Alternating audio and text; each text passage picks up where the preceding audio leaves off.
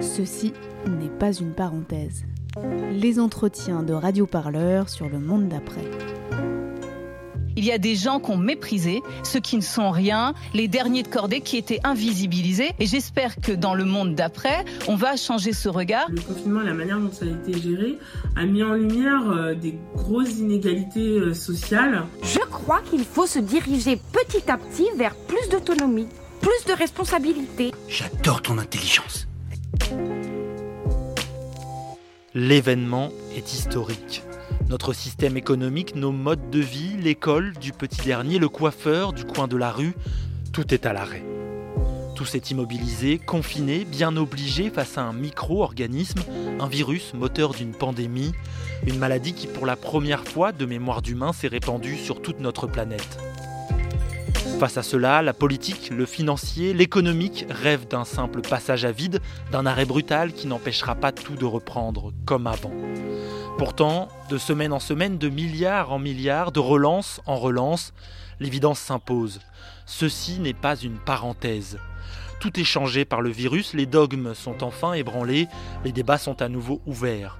Et ces voix, ces revendications, ces exigences qui s'élèvent pour penser un monde différent et pointer les errements de l'actuel, on vous propose de les entendre sur Radio Parleur. Ceci n'est pas une parenthèse, c'est une série d'entretiens menés par notre rédaction avec celles et ceux qui pensent déjà à l'après. Des discussions en trois parties pour penser l'après-pandémie. Qu'est-ce qui s'arrête? Qu'est-ce qui s'accélère?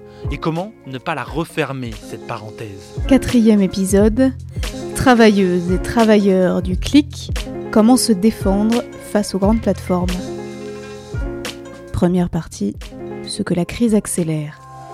Bonjour Antonio Casilli. Bonjour. Vous êtes sociologue, euh, vous avez publié l'année dernière En attendant les robots, enquête sur le travail du clic, un livre très intéressant sur euh, tout l'économie et le travail euh, du numérique et notamment des plateformes. Alors en guise de première question, celles et ceux qui travaillent pour ces plateformes justement, ces grandes plateformes du clic qui nous permettent de nous faire livrer des burgers, des Kinder Bueno ou euh, tout simplement euh, nos courses euh, et qu'on a particulièrement vu hein, pendant cette période de pandémie puisqu'on ne voyait plus que sur leur vélo dans les rues des, grandes villes, eh bien est-ce que leur travail s'est accéléré justement pendant cette crise de la Covid-19 Le confinement ou les différentes mesures de quarantaine ou de limitation de la mobilité urbaine euh, dans plusieurs pays euh, ont déterminé des, la disparition finalement de, de des foules dans, dans nos villes. Euh, et, et, ceci, euh, clairement, a entraîné un effet de visibilité accrue pour euh, les travailleurs de la logistique qui effectuent ce métier de transport euh, livraison surtout, euh, et qui représente un peu les euh, travailleurs au bout de la chaîne logistique.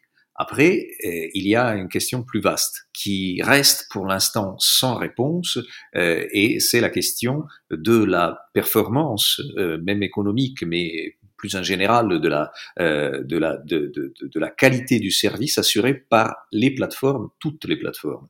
Pour l'instant, on n'a pas euh, de euh, résultats fiables.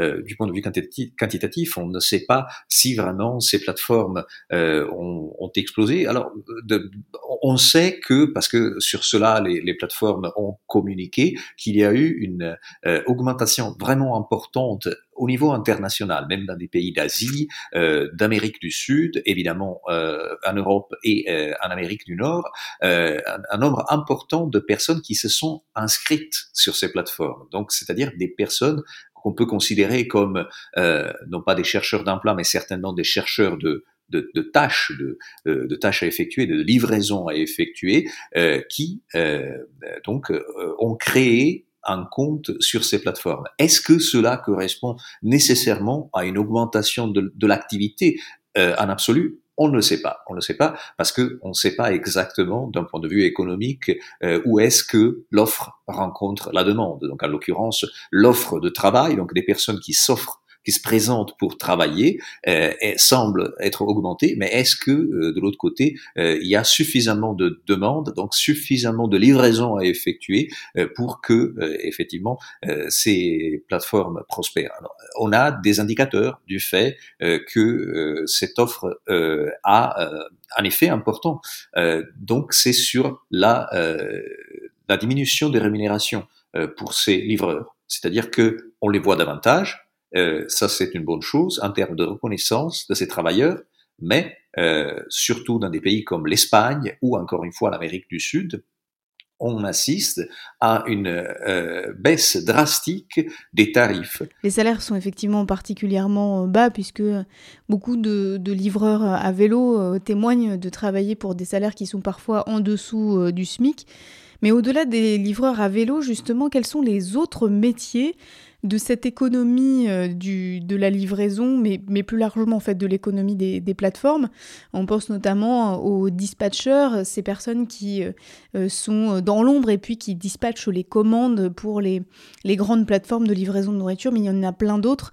Est-ce que vous pouvez nous en dire plus justement sur cette économie du, du clic? Oui, en effet, vous faites bien de pointer cette euh, importance de, de la dimension finalement numérique de ces métiers qui semblent être, du moins de façade, euh, des, des, métiers qui existaient auparavant. Les livreurs existaient avant l'arrivée des grandes plateformes et des applications mobiles, euh, et le transport euh, de marchandises ou, ou, ou d'êtres humains, hein, même à la limite, euh, était évidemment quelque chose qui existait depuis longtemps. Mais euh, ces nouveaux acteurs, les Deliveroo, les, les Glovo, les, les Uber aussi, changent entièrement le type de métier de ces personnes et par ailleurs créer une économie entièrement différente qui est une économie du clic. Parce que, euh, si l'on veut, le fait de transporter, le fait de livrer n'est que la partie ostensible, visible euh, d'un processus de production de richesse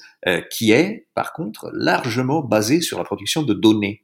Euh, un chauffeur Uber, pour reprendre un exemple classique, euh, n'est pas seulement euh, quelqu'un qui conduit un véhicule, mais c'est aussi quelqu'un qui produit de la donnée qui sert pour faire fonctionner l'algorithme de tarification dynamique de, Uber, donc celui qui établit combien vous, en tant que passager, allez payer pour un certain trajet, mais en plus, ces personnes, donc ces euh, travailleurs du clic, qui sont aussi des chauffeurs en l'occurrence, servent, sont, sont là pour entraîner des intelligences artificielles ou des robots, robots de type particulier en l'occurrence, parce qu'il s'agit de euh, véhicules autonomes, véhicules dits autonomes. Alors derrière cela, euh, on ne peut pas s'imaginer que euh, cette façade soit la, le seul volet euh, de cette économie. Il y a euh, un back-office, il y a donc un nombre important de personnes qui sont là pour accompagner euh, ces métiers de la logistique, ces métiers de transport, du transport, de la livraison. Euh, donc en l'occurrence, il y a euh, des personnes avec lesquelles, dans le cadre de nos enquêtes, nous avons eu la possibilité de, de nous entretenir dans le cadre d'entretiens, hein, d'interviews. et c'est par exemple des dispatchers. Les dispatchers sont ceux qui accompagnent les trajets des livreurs, par exemple, si on pense à des plateformes de livraison de repas, par parce qu'ils aident, par exemple, à harmoniser euh, le nombre de personnes qui sont sur un certain secteur ou à résoudre euh, des problèmes qui peuvent être par exemple des blocages dus au trafic. Bon, encore une fois, ça c'était avant euh, le confinement. Pendant le confinement, c'était décidément moins courant. ou résoudre des problèmes qui peuvent surgir si, que sais-je, la personne à laquelle vous devez livrer votre repas n'est pas là. Euh, ces personnes-là euh, sont euh, devenues donc les personnes qui font le qui assurent le back office dans le contexte des mesures de confinement ont eu un rôle qui est par ailleurs encore plus important. je vous donne un exemple. les grandes plateformes à la Deliveroo pendant le confinement ont insisté, et c'était de la rhétorique marketing, sur le fait que maintenant elles étaient capables d'assurer du contactless delivery, de la livraison sans contact. Alors ça, ça, veut dire quoi sans contact? Ça veut dire en gros que le livreur, le livreur euh, vous laisse votre commande en bas de chez vous. Ceci est sans contact pour le consommateur, pour le mangeur. Certainement, c'est pas sans contact pour le livreur, lequel doit euh, interagir avec des restaurateurs, doit interagir, doit, doit, doit évidemment traverser l'espace urbain, doit, doit toucher des, des, des, des surfaces qui sont peut-être contaminées, donc il s'expose à tout un tas de risques. Ça, c'est déjà un aspect. Mais en plus, euh, le, euh, la livraison sans contact est une livraison qui est euh, exposé à tout un tas d'aléas qui n'existaient pas auparavant. Le consommateur ne reçoit pas l'alerte, euh, il, a des problèmes à descendre, peut-être il s'agit d'une personne âgée ou d'une personne à mobilité réduite. Bref, énormément de euh, euh, problèmes peuvent surgir qui sont normalement gérés par ces centrales de, dispatch qui euh, sont euh, d'autant plus nécessaires euh, dans des contextes de, qui, qui, sont des contextes nouveaux, inattendus, comme celui que nous vivons aujourd'hui. Alors il y a quelque chose qui est nouveau quand même pendant cette crise, c'est qu'il y a à la fois la présence des plateformes, mais il y a aussi une augmentation du chômage, puisque ça c'est pas seulement en France, hein, c'est aussi au niveau mondial. Euh, le chômage est en train de crever euh, les plafonds et les destructions d'emplois commencent à se, compter euh, à l'appel. Alors est-ce que ça justement ça peut jeter toutes les personnes précaires qui vont voir leur emploi disparaître ou qui survivaient de menus travaux, est-ce que ça peut jeter tout ce monde-là dans les bras des plateformes? Disons que euh, on pourrait dire que le d'abord le marché du travail qui fait surface euh, du confinement après le confinement est un marché du travail qui est coupé en quatre parties. Ça, c'est les données de la DARES euh, et de d'autres euh, institutions euh, ou euh, cabinets d'études qui montrent que nous avons, pour la France par exemple, mais dans d'autres pays c'est pas différent, un marché du travail coupé en quatre. Donc il y a un 27%, 25% de personnes qui peuvent télétravailler. C'est normalement des salariés euh, qui, euh, bah, disons encore une fois, du point de vue statistique, c'est plutôt des classes moyennes et, euh, et, et, des cadres. Hein. après, on a un nombre important de personnes qui sont au chômage. Euh, donc c'est encore un, quart de, euh, de la force de travail, des effectifs se retrouvent au chômage. Après, on a aussi des personnes qui sont en congé, qui sont des congés par exemple pour s'occuper de leurs enfants ou des personnes qui sont en, arrêt maladie. Bon, c'est encore euh, un autre quart de, de, la force de travail. Et après, on a un nombre vraiment important, encore une fois, c'est entre 25 et 27% de personnes qui doivent, qui ont continué à travailler hors domicile pendant le confinement. Donc ça, c'est euh, les travailleurs essentiels, c'est les travailleurs euh, qui ont été qualifiés de la première ligne. Bon, moi, moi j'aime pas ces, ce type de, de métaphore euh, militaire, mais enfin bref, c'est des personnes qui assurent un, des, des, des, des, métiers, par exemple dans la grande distribution ou dans le secours, et qui ont continué à être exposés davantage aux risques sanitaires, parce qu'en plus, il s'agit A de métiers de proximité et B aussi euh, de euh, métiers souvent euh, encadrés d'un point de vue salarial et, ou, ou, du point de vue de la protection sociale de manière non entièrement adéquate. Or, euh, où sont les plateformes et où sont les travailleurs de plateformes dans ce contexte-là? Alors, euh, en effet, euh, ce qu'on remarque est que euh, les personnes qui se sont inscrites sur les plateformes, euh, normalement, sont des personnes qui font partie ou de, des chômeurs ou des personnes qui, normalement, travailleraient hors domicile. Euh, donc les métiers des plateformes du type la logistique, du type la livraison, du type le transport, c'est euh, des personnes qui normalement euh, appartiendraient à la partie de la force de travail qui travaille hors domicile et qui en plus au niveau de sa protection sociale eh ben, se retrouve dans une situation qui n'est pas enviable parce que c'est des personnes qui s'ils travaillent pour des plateformes ne sont pas encadrés en tant que salariés Hein. Euh, certes, on commence désormais à avoir de plus en plus de décisions en justice euh, qui euh, visent à les protéger, même du point de vue de, la protection vis-à-vis des risques sanitaires. Hein.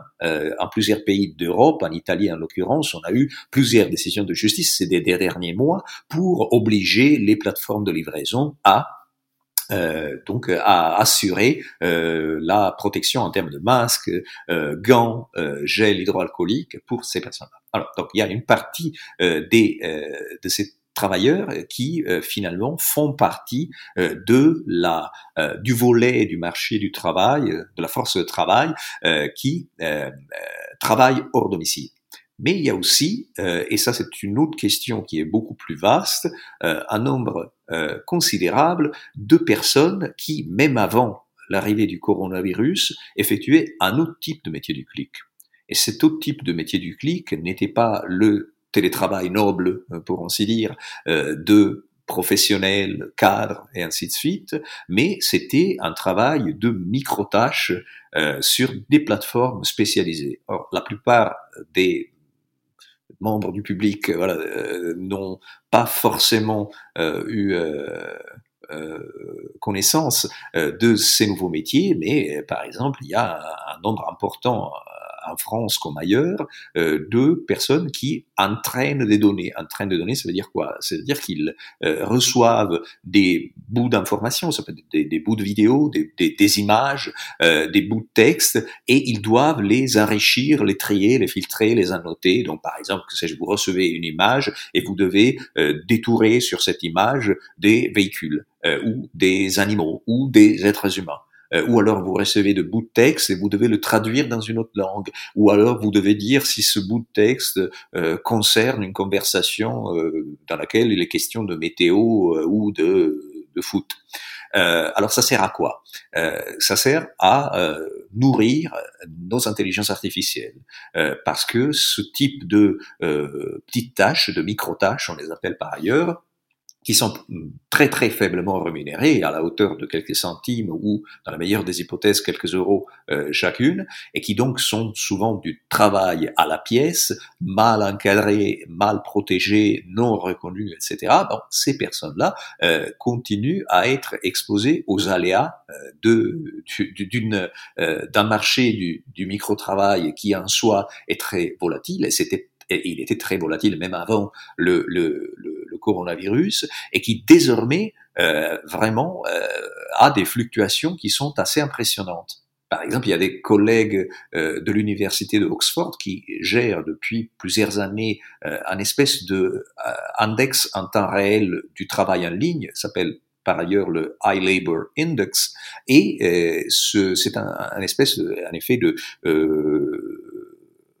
enregistrement des fluctuations du marché des des tâches euh, négociées en ligne. Alors, ce qu'ils ont observé est que euh, le confinement a euh, exposé ces travailleurs des plateformes qui travaillent de, depuis chez eux en ligne de principe, même si pas tous et pas toutes, a, a, exposé, disons, ces travailleurs à d'abord une baisse vraiment importante de la demande. Donc finalement, il n'y avait pas de tâches à effectuer jusqu'à la fin du mois de de mars. Et après, euh, pendant le mois, le mois d'avril, on a assisté à une contre-tendance, une explosion, donc 30% plus par rapport aux années précédentes sur la même période ce qui, à leur avis, est expliqué par le fait que énormément d'entreprises commencent à embaucher euh, des freelancers qui font surtout du, développement informatique pour les aider à mettre en place rapidement euh, des plateformes de travail à distance. Alors, c'est pas forcément le télétravail tel que nous le comprenons si, par exemple, nous sommes des salariés. Euh, les, les salariés qui télétravaillent, grosso modo, ils continuent de faire leur métier euh, mais ils le font à distance avec des moyens qui sont fournis par les plateformes. Là, ce qu'on on peut, euh, disons, voir arriver, hein, ce qu'on voit arriver d'ailleurs, euh, selon ces données euh, des chercheurs de Oxford, c'est plutôt euh, des personnes qui sont embauchées pour mettre en place des plateformes de travail à distance qui sont des plateformes d'externalisation. Donc c'est quelque chose de différent. Imaginez-vous une situation dans laquelle vous avez euh, une entreprise, et dans cette entreprise vous avez euh, différents euh, différentes directions, donc euh, direction communication, direction euh, que comptabilité, euh, ressources humaines, et vous décidez à un certain moment que certaines de ces branches de votre entreprise doivent être externalisées. Et donc par exemple la communication ne sera plus faite en, en interne, mais gérée à travers une plateforme par des myriades de personnes donc des freelances ou des, des micro-travailleurs, qui effectuent pour vous des petites tâches relatives à la communication. Par exemple, ils peuvent écrire un, un texte de, de, de, quelques lignes pour ou, ou, peuvent faire peuvent s'occuper de votre compte Twitter, etc., etc., etc. Et tout ça est géré par des plateformes. Donc peut-être que on assistera, euh, et ça c'est quelque chose qui est cohérent avec des tendances qui étaient déjà en place depuis euh, bon avant euh, le, le, coronavirus, on assistera donc à, un phénomène d'externalisation et donc à un phénomène aussi de de, de, de, hausse des, du nombre de personnes qui, télé, qui, qui micro-travailleront et qui donc seront ces tâcheront du clic sur ces plateformes. Est-ce que c'est pas le même genre d'externalisation qu'on a vu aussi en 2008, au moment de la crise de 2008, où il y a un certain nombre de services que les entreprises ont, ont, jeté dehors euh, ou ont fait faire par d'autres, ont externalisé, euh, je pense notamment euh, aux services de communication, aux services d'événementiel. Est-ce que c'est pas un peu le même mouvement justement qu'on est en train de voir là aujourd'hui? Tout à fait. En même temps, euh, je dirais que sur la base de ce que nous avons pu observer dans nos enquêtes, parce que l'année passée, euh, quand même, on a effectué euh, une première grande enquête sur le microtravail en France. Maintenant, on est en train de la répliquer en Espagne, pays qui est évidemment très affecté, très impacté par le coronavirus. Et ce qu'on a pu voir est que ce ne sont pas seulement les métiers, par exemple, comme la communication. Évidemment, on a observé, par exemple, énormément de microtages qui concernaient euh, comptabilité euh, ou euh, les métiers de conseil légal et même les RH. Le nombre de personnes qui sont payées quelques centimes ou quelques bouts de centimes pour anonymiser des CV pour les RH de grands groupes industriels français est assez inquiétant. Euh, or, après, euh, je suis entièrement d'accord avec vous, c'est une euh, dynamique qu'on a observée à l'occasion d'autres chocs exogènes. Donc, d'un point de vue économique, une crise est un choc exogène, euh, et comme par exemple la crise de 2008. Et euh, là, en effet, on a pu voir une véritable explosion de des grandes plateformes et de ces dynamiques d'externalisation à marche forcée que je viens Par contre, je me permets de souligner une différence importante avec ce qui se passe euh, aujourd'hui ou ce qui risque de se passer, euh, ce qui risque très fortement de se passer euh, aujourd'hui. Là, on n'est pas face à une simple crise, euh, enfin simple crise, certes c'est une crise importante celle de 2008, mais là on est face à une récession. C'est ce qui s'annonce, ce qui se passe déjà, c'était déjà en train de se passer, et on, assiste certes à une prise de place même dans nos imaginaires euh, des grandes plateformes et, certainement ces grandes plateformes sont là euh, en train de euh, chercher à capter un maximum de valeur et de faire un maximum de profit à partir de cette catastrophe. Mais en même temps, on ne sait pas si on va sortir de cette récession avec un panorama du marché des plateformes comparable à celui d'aujourd'hui. Parce que on ne sait pas euh, si et lesquelles euh, de ces plateformes euh, vont survivre à la récession. Et, et c'est une question qui est beaucoup plus vaste. Alors, bien sûr, si on regarde les, les indicateurs à court terme, euh, oui, enfin, Zoom, euh, qui est une plateforme de visioconférence euh, très prisée, hélas, malgré ses problèmes de sécurité et de vie privée, euh, dans le contexte des, des entreprises, Zoom a, a, eu une performance boursière impressionnante. Et mais, mais voilà, justement, le, le, le problème, c'est pas les Zoom. Le Zoom, c'est un, c'est un, petit player dans, dans ce marché-là, mais là, il faut véritablement se poser la question de, de, de, de, de, savoir si euh, Google, Amazon, Facebook, euh, ou alors pour la France, Orange, ou d'autres grands groupes industriels qui touchent à ce type de, de métier, euh, voilà, vont survivre à la à la récession. Donc voilà, on, on ne sait pas qu'est-ce qui va se passer d'ici un an ou deux ans, et même si on a vu effectivement cette euh, montée en puissance, même seulement dans leur visibilité au niveau très micro de nos foyers, de nos propres euh, euh, panoramas visuels au quotidien de ces grandes plateformes, on ne sait pas si elles seront encore là d'ici d'ici la fin de cette crise. Ceci n'est pas une parenthèse. les entretiens de Radio Parleur sur le monde d'après. Plus rien ne sera jamais comme avant. Mais tout doit rester comme avant. Une petite partie de biche volet Vous vous trompez lourdement si vous pensez qu'en réalité, le monde d'après, on verra après. Deuxième partie, ce que la crise met à l'arrêt. Vous devriez préparer le monde d'après si tant est que vous y croyez vraiment, déjà dans ce plan d'urgence, et c'est pas le cas.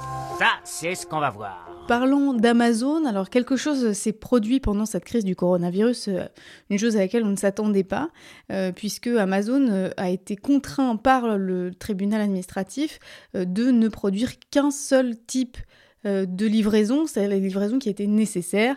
Alors Amazon euh, probablement euh, outré de ne pas pouvoir euh, vendre et, livrer des barbecues, des matelas pneumatiques et des poupées gonflables comme, comme ils le souhaitaient, ont décidé de tout arrêter, arrêter toute leur activité en demandant au passage le chômage partiel qui leur a été refusé par l'administration.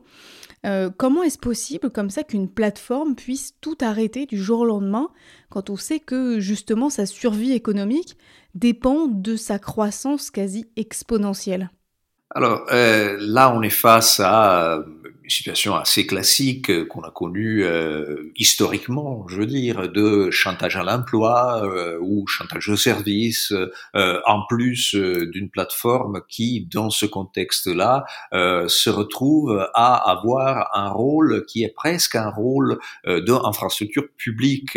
Et, et, là, on pointe du doigt la, la contradiction foncière de ces plateformes. Ces plateformes, finalement, se retrouvent grâce à leur, soif de, de, profit, bien sûr, à assurer euh, des services qui parfois s'avèrent euh, importants, voire essentiels, et euh, finalement, le, presque d'un point de vue logique, il faudrait, euh, dans une certaine mesure, les collectiviser ou les forcer à se comporter effectivement euh, comme des, euh, des institutions finalement qui assurent un service pour le bien public. Au contraire, elles continuent d'être animées par des logiques de profit pur et simple, et en plus, dans ce contexte de crise, on l'a vu, mais encore une fois, c'est rien c'est rien d'inattendu et rien de nouveau. Hein. Euh, on a vu qu'ils sont capables de euh, menacer euh, euh ou euh, effectivement passer à, aussi à l'acte de fermer leur activité dans un certain pays si le gouvernement de tel pays ne leur assure des conditions qu'ils considèrent adaptées à leurs aspirations.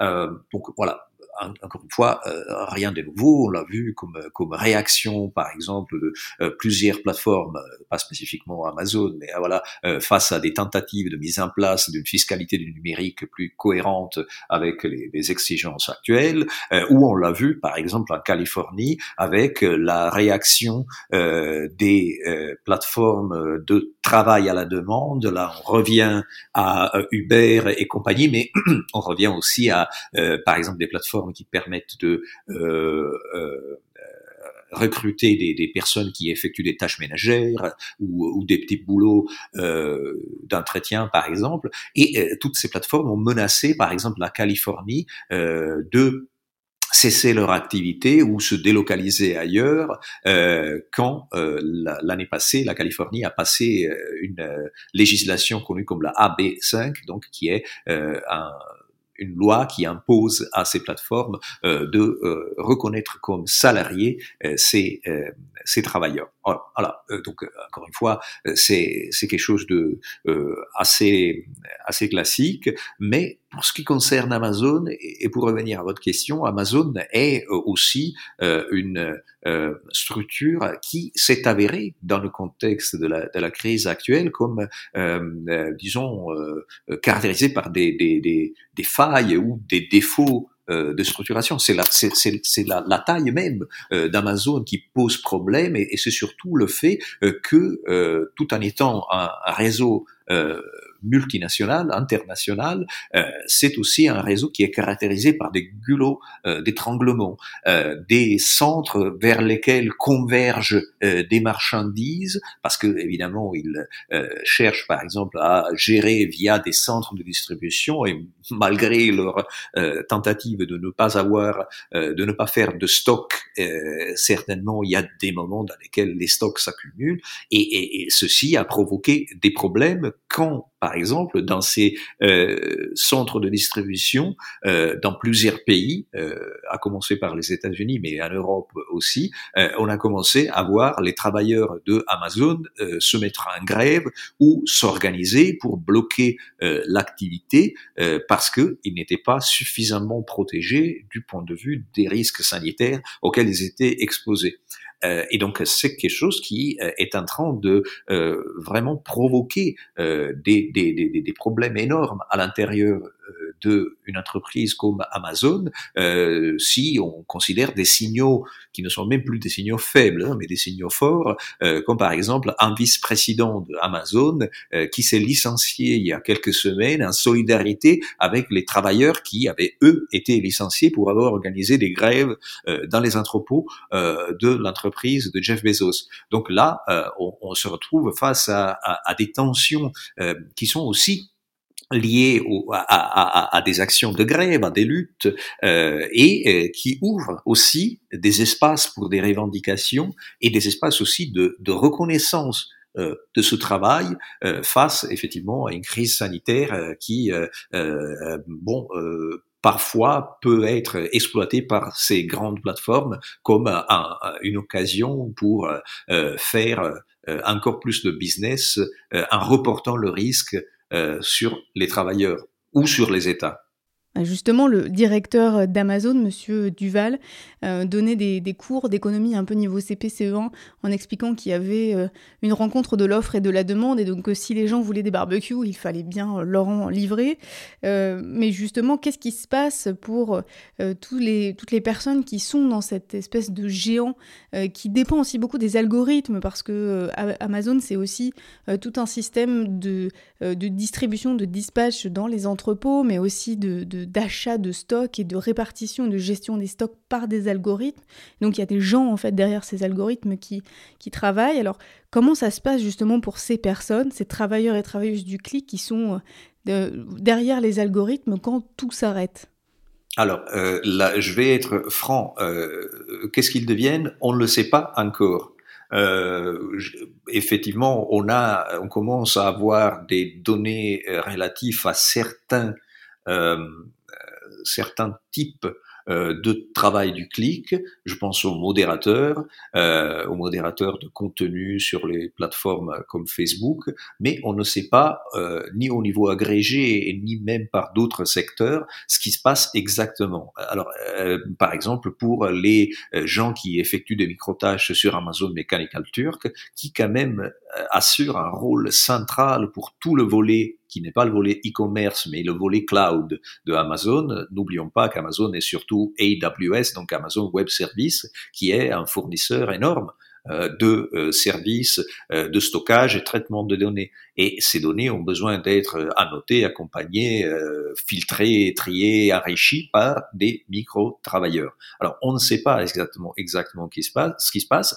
on peut imaginer, parce que on l'a vu arriver avant, que à chaque fois qu'il y a des contractions du marché ou des activités de certaines entreprises, ces travailleurs-là, parce que ils sont des travailleurs euh, considérés comme comme un, comme servicialisés, c'est-à-dire réduits eux-mêmes à un service, sont les premiers à partir, sont les premiers qu'on coupe parce que déjà on n'a pas un contrat du type euh, de euh, subordination salariée avec ces personnes-là.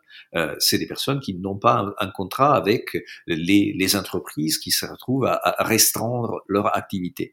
Amazon est certes une euh, entreprise, une firme qui a euh, euh, un certain nombre de personnes qui sont salariées. Autour d'elle ou disons sur elle, il y a aussi tout un, un ensemble de travailleurs plateformisés qui ne sont pas eux salariés. Mais ça, c'est pas une spécificité de Amazon. c'est en réalité une caractéristique de n'importe quelle plateforme. Je vous donne un autre exemple.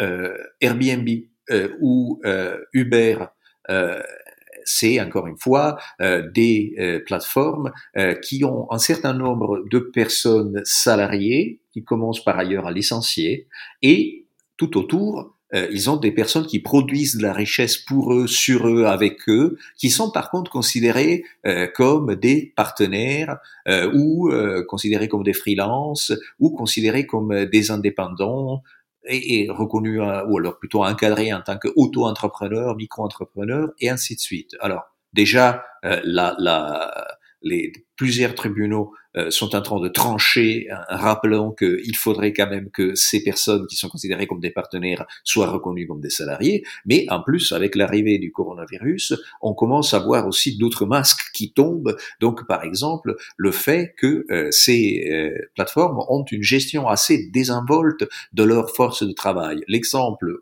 clé, à mon avis, est ce qui se passe sur Airbnb. Airbnb a coupé genre 1900 euh, emploi salarié, donc à licencier euh, un, certain nombre de personnes. ça représente un tiers de ses salariés. Hein. Voilà, de ses salariés. Mais le jour suivant, euh, euh à, Airbnb a créé euh, une, euh, un service spécial sur son site qui est une véritable agence de intérim slash talent hunting, donc pour chercher à re caser ses propres salariés. Et donc, euh, de ce point de vue-là, on voit qu'il y a une gestion algorithmique, même des personnes qu'elle a licenciées. Euh, encore, une fois, on ne sait pas exactement qu'est-ce que ça va, qu'est-ce que ça va donner, mais c'est une manière de dire que euh, ces plateformes, ah, même quand il s'agit d'Airbnb, qui se présente comme une plateforme dans laquelle il n'y a pas de travail parce que tout est basé en réalité sur des actifs euh, matériels, donc des, des, des, euh, des logements, euh, des bâtiments et ainsi de suite. Même euh, une plateforme comme Airbnb est une plateforme qui, d'une part, a besoin de travail, de travail évidemment des propriétaires des logements, mais aussi du travail des salariés en interne, mais en plus que elle est entièrement adaptée, même projetée, conçue pour pouvoir faire passer des personnes d'un statut à l'autre. Euh, donc, t'étais salarié auparavant, je te transforme en freelance que je suis moi-même euh, capable de euh, resituer dans d'autres entreprises via ma propre, mon propre portail euh, de euh, de emploi, euh, emploi de Airbnb.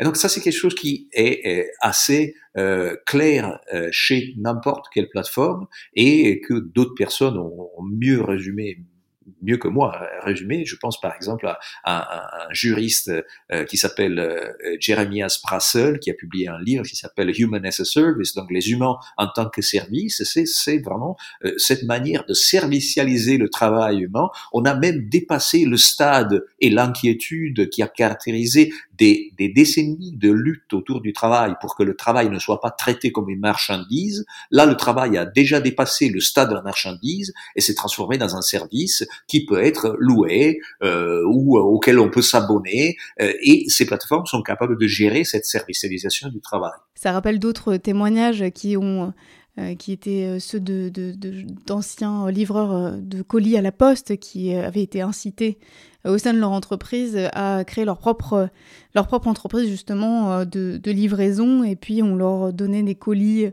euh, à livrer avec euh, voilà l'illusion qu'ainsi il serait libre et qu'il pourrait gagner plus d'argent en livrant des colis en tant que, en tant que prestataire euh, de, de l'entreprise. Donc ça se fait aussi dans des entreprises françaises. Parce que la plateformisation ne concerne pas que les plateformes. La plateformisation est un paradigme technique mais aussi économique qui finalement s'installe partout, même des entreprises traditionnelles, disons, s'imaginer comme des entreprises plateformes ou des entreprises qui hébergent des plateformes ou qui voudraient être des plateformes, euh, et ainsi de suite.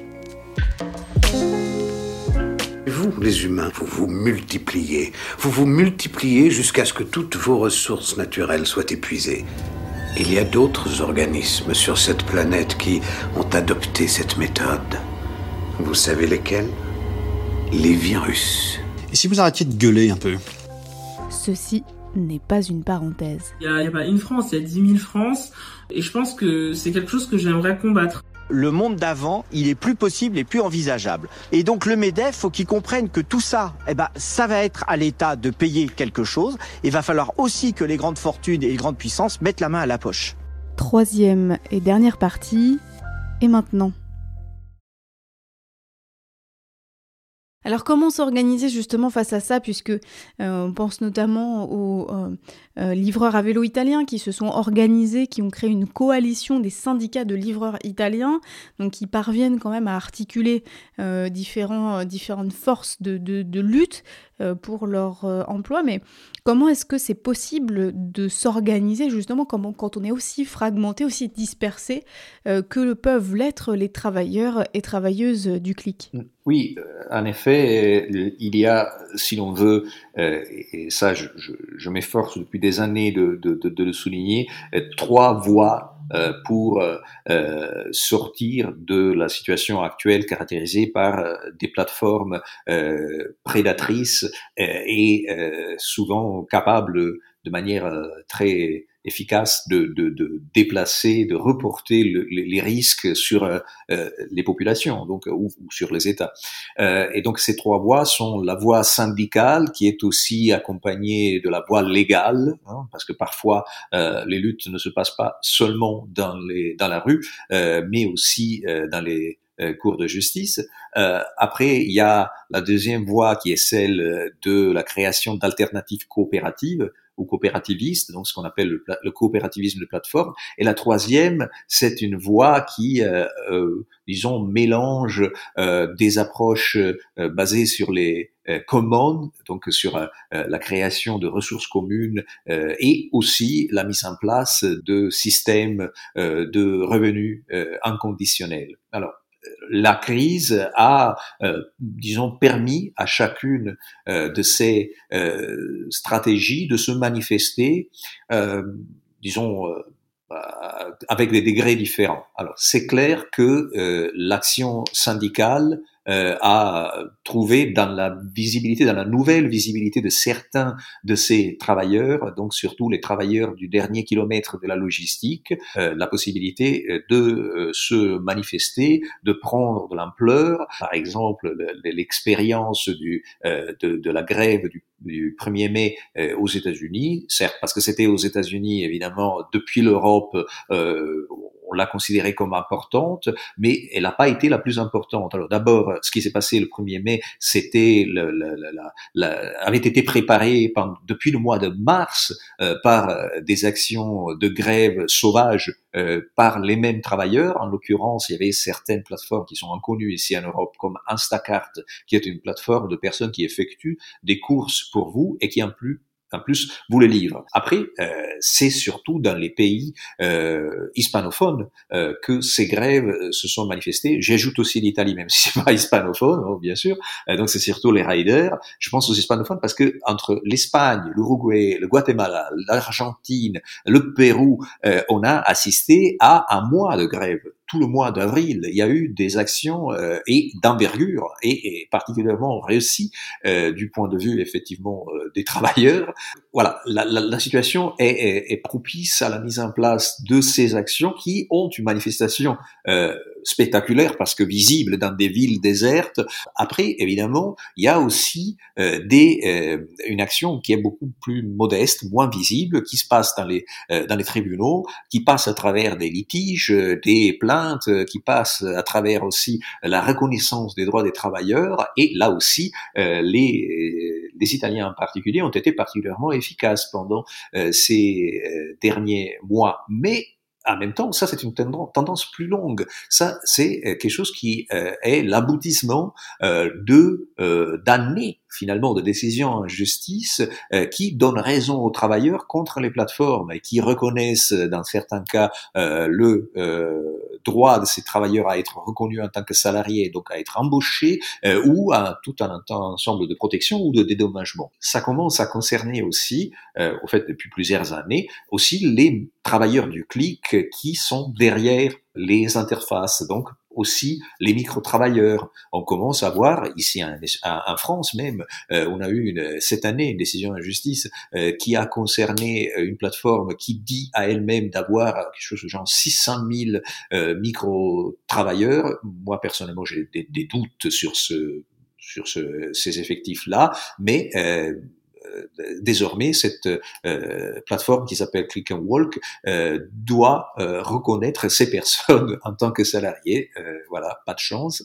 Et, et, ça concerne comment Ils auraient peut-être dû être un peu plus modestes sur les oui, chiffres. Oui, oui, oui. Après, évidemment, sur cette question des chiffres, figurez-vous, moi personnellement, j'ai, bon, avec mon équipe, hein, on a produit une estimation qui était une estimation extrêmement prudente du nombre de micro-travailleurs en France l'année passée euh, et euh, cette estimation prudente faisait état de 260 000 personnes qui travailleraient même seulement d'un point de vue euh, même, même occasionnellement sur ces plateformes, ce qui est quand même énorme. La plateforme qui démarre ses activités et qui cherche à attirer des investisseurs va toujours balancer des chiffres incroyables comment ils ont obtenu ces chiffres, s'il s'agit tout simplement de mensonges ou alors de euh, fermes à clic euh, indiennes et, et, malaisiennes qui produisent des faux profils, on ne le sait pas. Mais ce qui est certain est que quelques années après, quand c'est plateformes se retrouvent visées par des actions en justice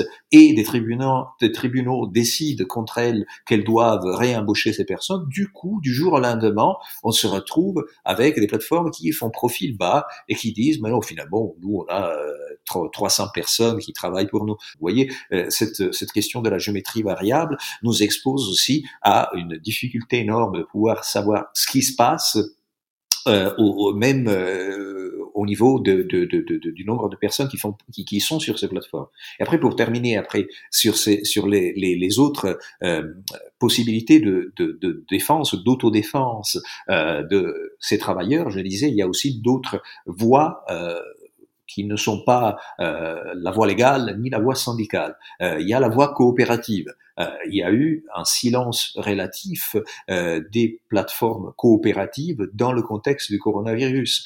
C'est lié aussi au fait que ces plateformes, normalement, sont des plateformes beaucoup plus petites que les géants industriels et les multinationales à la Uber, Deliveroo et, compagnie ou, ou Amazon, euh, et qui donc sont aussi les plus impactés. Si vous avez une contraction de l'activité économique généralisée due à, à la crise, euh, alors visiblement euh, ces plateformes coopératives euh, sont en danger plus et plus rapidement que d'autres. Et, après, il y a aussi une troisième voie qui est la voie de assurer, par exemple, un revenu universel pour tous les travailleurs, pour tout le monde en réalité, parce que c'est universel, mais en particulier, ce revenu pourrait être adapté euh, même euh, en tant que modalité de financement, euh, via, que sais-je, une fiscalité numérique euh, ad hoc, à aux exigences des travailleurs plateformisés euh, dont on commence à voir la centralité. Alors, ce qui s'est passé est euh, au contraire que euh, c'était pour chaque pays chacun pour soi et on a vu dans certains pays, là encore une fois, l'Italie est un laboratoire à ciel ouvert dans lequel énormément de choses passent. L'Italie était l'un des pays qui avait mis en place une expérimentation de ce qu'ils appelaient de manière à mon avis abusée un revenu euh, universel de citoyenneté. Ce revenu universel en réalité n'était qu'un euh, subside, enfin plutôt une aide, on dirait en français, euh, pour les travailleurs au chômage, donc c'est exactement l'opposé d'un revenu universel, mais dans le contexte de la, de la crise sanitaire, on a commencé à voir énormément de travailleurs et les, les riders, donc les coursiers à vélo étaient en première ligne, qui demandaient un revenu de quarantaine, un revenu de quarantaine qui a été, euh, qui, qui, qui, aurait dû être euh, élargi à, tout le monde. Donc vous voyez, euh, il y a une situation qui pour l'instant est, fragmentée, situation à laquelle en plus les États répondent de manière désorganisé, désordonné. On peut imaginer en effet que la situation ne soit pas vraiment propice à une systématisation euh, de ces aides, euh, ni à euh, la mise en place d'un plan qui serait pourrait favoriser la création d'un revenu universel de ce type-là. Mais c'est aussi une voie, une issue possible. Merci beaucoup Antonio Casilli. Je rappelle que vous êtes sociologue et que vous avez publié En attendant les robots, enquête sur le travail du clic. Merci encore d'avoir accepté cet entretien. Ceci n'est pas une parenthèse. Merci à vous.